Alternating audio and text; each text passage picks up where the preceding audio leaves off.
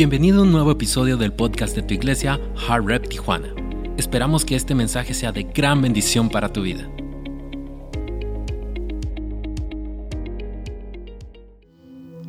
Va a ser un mensaje corto. no quiero ocupar más de 15, 20 minutos porque queremos dar tiempo a los bautismos.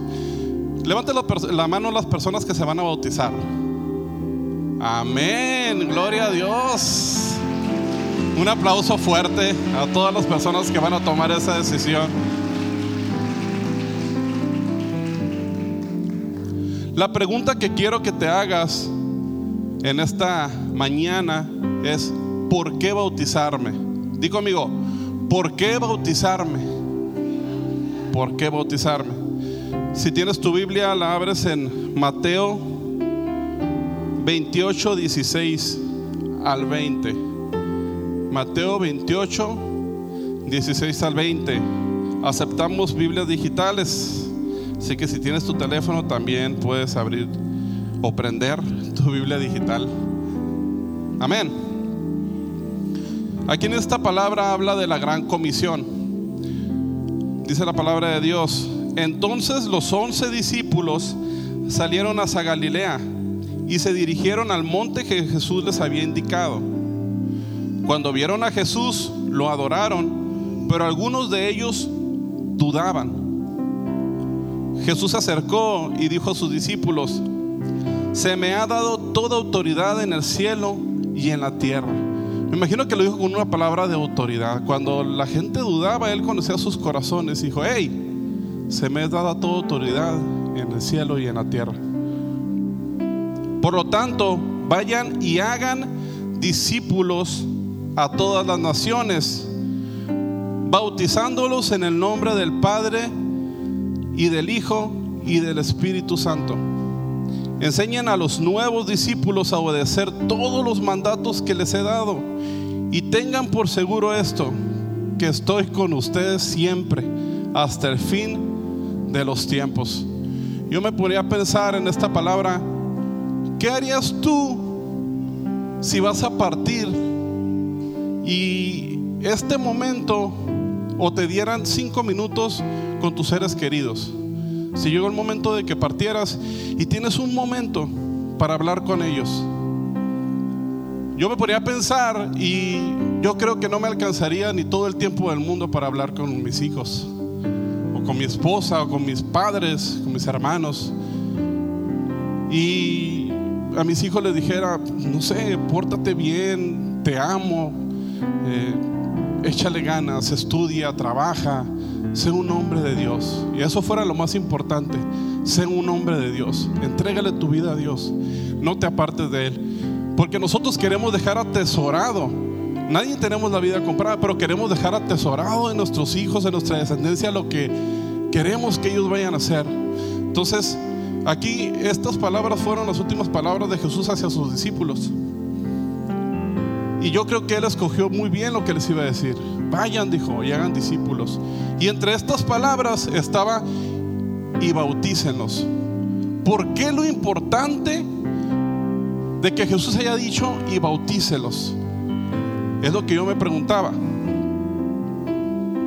Dice el número uno, ¿por qué bautizarme?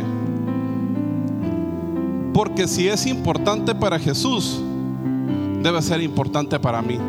Y muchas veces a los que tenemos niños pequeños, que el más pequeño ya hace más preguntas que nada, empiezan las preguntas. Y yo también era bien preguntón, dicen mis papás. Empiezan las preguntas, ¿y por qué esto? ¿Y por qué el otro? ¿Y por qué el otro? ¿Y por qué ese carro es así? ¿Y por qué el aire pita? ¿Y por qué esto? ¿Y por qué el otro? Pero al final de cuentas, nosotros nos podemos hacer muchas preguntas con respecto a la palabra de Dios. Pero si tú te pones a pensar en esta parte, cuando Jesús les habla, dice en sus palabras, por lo tanto vayan y hagan discípulos de todas las naciones, bautizándolos en el nombre del Padre, del Hijo y del Espíritu Santo. Si Él lo dijo, si es importante para Jesús, debe ser importante para mí. ¿Estamos, ¿Están conmigo? Nos podemos preguntar tantas cosas, pero al fin y al cabo, por más que te preguntes, él lo sabe todo. Si es importante para Jesús, va a ser algo bueno. debe de ser importante para mí. Amén. Y Él nos dejó ese ejemplo. Si tienes Mateo 3, del 13 al 17, Mateo 3, del 13 al 17, dice, luego Jesús fue a Galilea, al río Jordán, para que Juan lo bautizara. Pero Juan intentó convencerlo de que no lo hiciera. Yo soy el que necesita que tú me bautices, dijo Juan. Entonces, ¿por qué vienes tú a mí? Pero Jesús le dijo, así debe hacerse, porque tenemos que cumplir con todo lo que Dios exige. Entonces Juan aceptó bautizarlo. Juan el Bautista tenía una misión en esta tierra y era el que iba a preparar el camino para el Mesías. La misión que tenía era, viene alguien más grande que yo y le tengo que preparar el camino. Yo me imagino ese día Jesús, eh, Juan estaba predicando, el que viene atrás de mí no soy digno de desatar ni las sandalias de sus pies. El que viene tiene todo el poder y la autoridad. El que viene es el Hijo de Dios. Yo lo bautizo en agua, pero Él lo bautizará con su Espíritu Santo. Entonces yo me, me imagino que después de haber predicado toda una vida, Juan, toda una vida, llegó el momento en el que venía Jesús. Y yo no, no me puedo imaginar lo que Juan sintió en ese momento cuando lo miró venir. Porque es lo que estaba predicando. De él estaba hablando, en ese momento estaba entrando Jesús. De ese momento estaba entrando Jesús hacia él. Y todavía lo que se espera es que si viene Jesús y yo he preparado su camino, Señor, bautízame. Bautízame. Y se lo dijo. ¿Cómo quieres que yo te bautice? Tú bautízame a mí. Dice, no, porque se tiene que cumplir. Jesús tenía que hacer ese paso de obediencia para empezar su ministerio. ¿Qué sentiste cuando viste a Jesús entrar a tu vida por primera vez? Todo cambió. Todo cambió. Hay gente que nomás entró, si fue en este lugar o en otro lugar, pues unas ganas de llorar, no sabías ni por qué llorabas. Mi esposa me recordaba su testimonio de cuando ella se convirtió, acaba de pasar su aniversario, tiene la fecha exacta. Y dice, yo cuando entré, porque yo le invité, aleluya, me la gané para Cristo. Y le invité a la iglesia y dice que cuando en cuanto entró, empezó a llorar. Dice, no sabía por qué estaba llorando. No sabía por qué estaba llorando, pero Dios empezó a quebrantar mi vida, dice. Y en ese momento adelante yo le entregué mi vida a Dios y todo fue diferente. Entonces, ese momento cuando viene Jesús hacia Juan y le dice, bautízame, había llegado su momento, por lo cual él había sido creado para ese momento, para preparar el camino al que venía. Y dice que él lo bautizó. Y más adelante dice, Después del bautismo, mientras Jesús salía del agua, los cielos se abrieron y vio al Espíritu de Dios que descendía sobre él como una paloma. Y una voz del cielo, y una voz dijo desde el cielo, este es mi Hijo muy amado, quien me da gran gozo. Dice la otra versión, este es mi Hijo amado en el cual tengo complacencia. Dice que se escuchó una voz desde el cielo. Dice, este es mi hijo amado. ¿Por qué? Porque había obedecido. Porque se había cumplido la promesa. ¿A quién le gustaría que Dios diga, este es mi hijo amado, cual me complazco?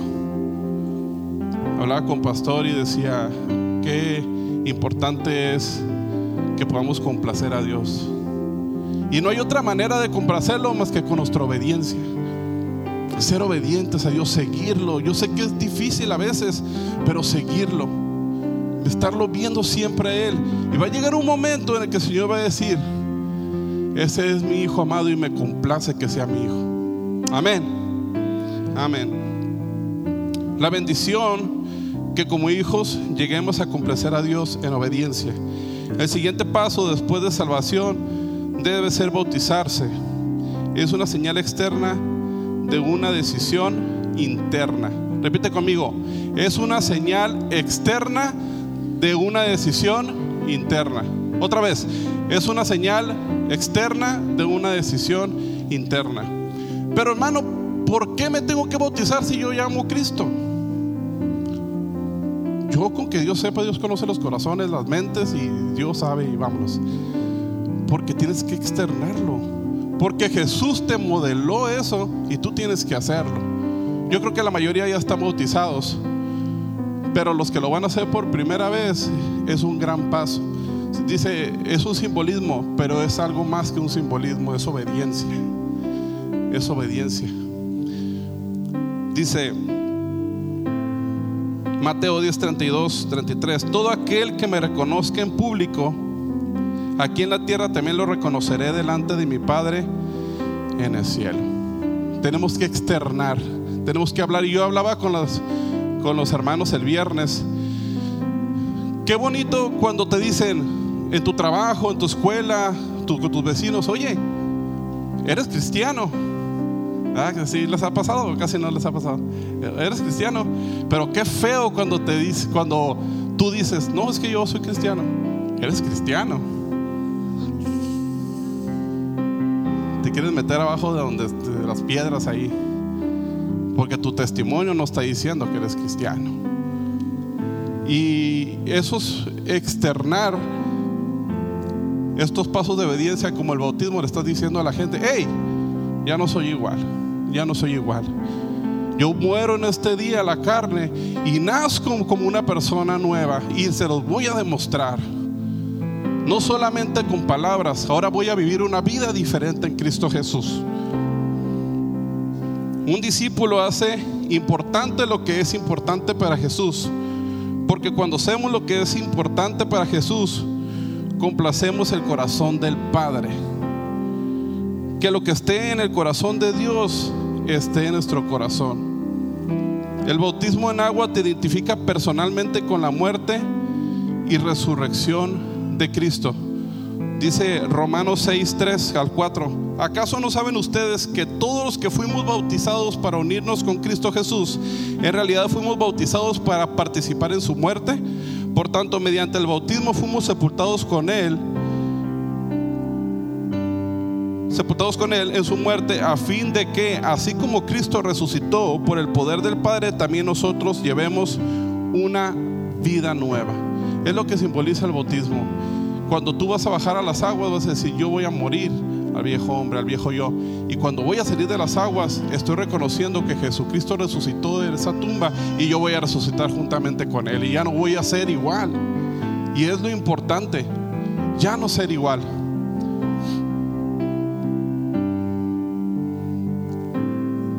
Dice,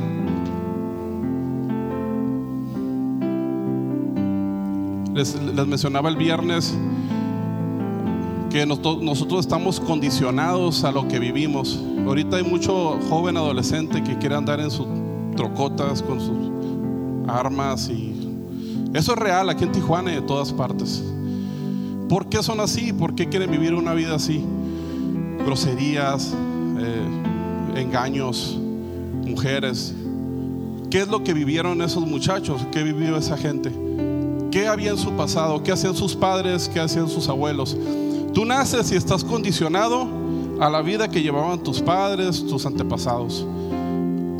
Pero cuando viene, es la vieja naturaleza, pero cuando vienes a Cristo, Dios rompe esa naturaleza pecaminosa. Dice que el pecado te alcanza primera, segunda, tercera y hasta cuarta generación. Pero aunque seas tú la segunda, la tercera, Dios rompe con eso. ¿Por qué? Porque tú estás haciendo una decisión. Cuando aceptaste a Cristo en tu corazón, tú estás rompiendo con eso. Y estas acciones, como el bautizar, te estás diciendo a la gente, hey, yo no quiero vivir así. Eso no va a determinar mi futuro. Mi pasado no va a determinar mi futuro. Lo que va a determinar mi futuro es caminar con Cristo de su mano. Amén.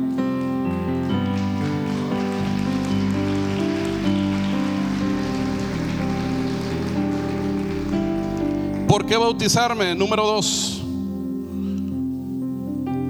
¿Por qué bautizarme? Porque me da la oportunidad de un nuevo inicio. Repite conmigo. Porque me da la oportunidad de un nuevo inicio. Dice Colosenses 2:12. Pues ustedes fueron sepultados con Cristo cuando se bautizaron y con Él también fueron resucitados para vivir una vieja vida Una vieja vida. Una nueva vida. O no te está diciendo la misma vieja vida, pero arreglada. No, una nueva vida. Todos los patrones que veníamos repitiendo en el nombre de Jesús fueron cortados. Y ahora es una nueva vida. Yo no quiero que mis hijos repitan patrones que se venían dando. Todos queremos que nuestros hijos sean mejores que nosotros, ¿sí o no? Es lo que queremos. Entonces, por amor a ellos, nosotros tenemos que vivir una nueva vida para que ellos vean reflejado de nosotros esa nueva vida.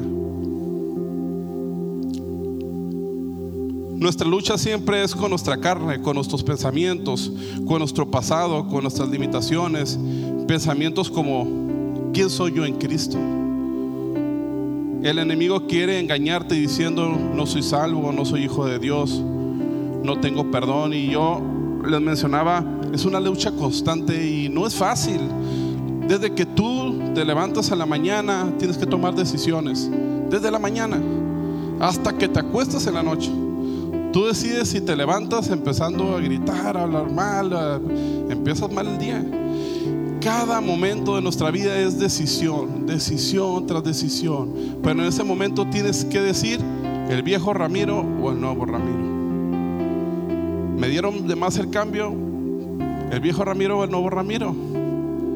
Se me metieron, se me atravesaron y, me acordaron a, más hermosa de mi casa. ¿Qué debo de hacer? ¿El viejo Ramiro o el nuevo Ramiro? Son decisiones cada día. Y no somos perfectos. No por venir a la iglesia somos más santos que otros, no. Pero lo que sí sabemos es que queremos estar santificándonos cada vez más. Cada vez más. Y cada decisión que tomamos en el día, en nuestras vidas, tenemos que hacernos esa pregunta. Y miren, la vieja naturaleza que tenemos es pecaminosa y la nueva naturaleza en Cristo no lo es. Es una nueva naturaleza en Cristo y es hacer el bien y todo eso. Pero cuando tú no practicas, cuando tú no conoces a Cristo y sigues practicando esa vieja naturaleza, pues no hay otra naturaleza. ¿Qué otra cosa conoces? Es lo que yo conozco. Pero en la nueva naturaleza es una lucha constante, pero llega un momento, llega un momento en el cual la nueva naturaleza le va ganando siempre a la vieja naturaleza y ya esa naturaleza se vuelve más natural en ti. Fíjese, esa naturaleza se vuelve más natural en ti ya no es tan batalloso cuando vives un camino en la naturaleza de Dios. Batallamos, pero no tanto. Pero es un constante buscar de Dios. ¿Qué, haces antes de, irte a trabajar o qué haces antes de dormirte? Pues estar en el celular. Lo primero que haces es el celular o hincarte la cama. Y es difícil. Y llegas y te hincas. Y ahora ah, yo me levanté y todo. Y luego regresé y mi esposa estaba hincada y me hinqué con ella y ayudarnos mutuamente. ¿Sabes qué? Lo primero que hacer es hincarnos delante de la presencia de Dios y decir, ay voy Señor, ayúdame. Y decía Pablo, no me entiendo, decía, porque lo que quiero hacer, no hago. Y lo que no quiero hacer es lo que hago. Pablo, el que escribió estas cartas, no me entiendo, dice. ¿Por qué? Porque Pablo vivía esa, esa lucha también, porque era humano decía, lo que no quiero hacer es lo que hago y lo que quiero hacer no lo hago. O sea, por más que quieras, tienes que estar con esa constante lucha.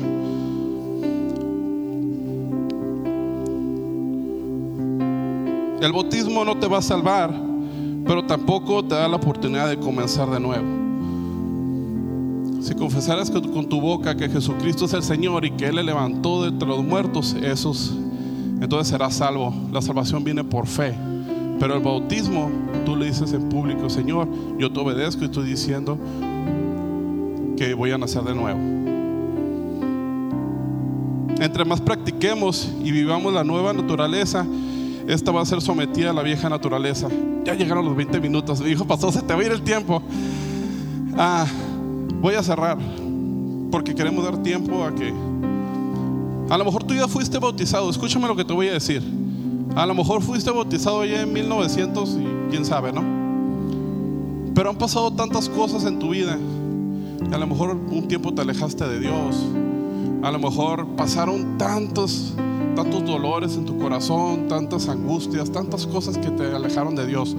O simplemente te has alejado de la comunión con Dios. Es tiempo de que puedas hacer un voto nuevo delante de Dios. Y me decía el pastor, dejamos la religiosidad a un lado. Invita al pueblo a que si quieres hacer un voto nuevo, te puedes bautizar en esta tarde. Nadie te va a juzgar. ¿Alguien va a juzgar? Si tú dices, me he alejado, sinceramente Dios conoce nuestros corazones y dices, me he alejado, quiero hacer un voto nuevo. Pero haces un voto nuevo y tienes que vivir como la nueva naturaleza. Luchando, no vas a ser perfecto, pero cada día, Señor, ya no quiero ser como era, ahora quiero ser diferente. Yo te quiero animar hoy a que tomes la decisión de sepultar esa lucha y tener la oportunidad de resucitar a tu nueva vida. Quizá tu relación con Dios ha llegado a un momento de enfriamiento, pero hoy es tiempo de iniciar de nuevo un nuevo compromiso de caminar con Él y servirle. Ponte de pie.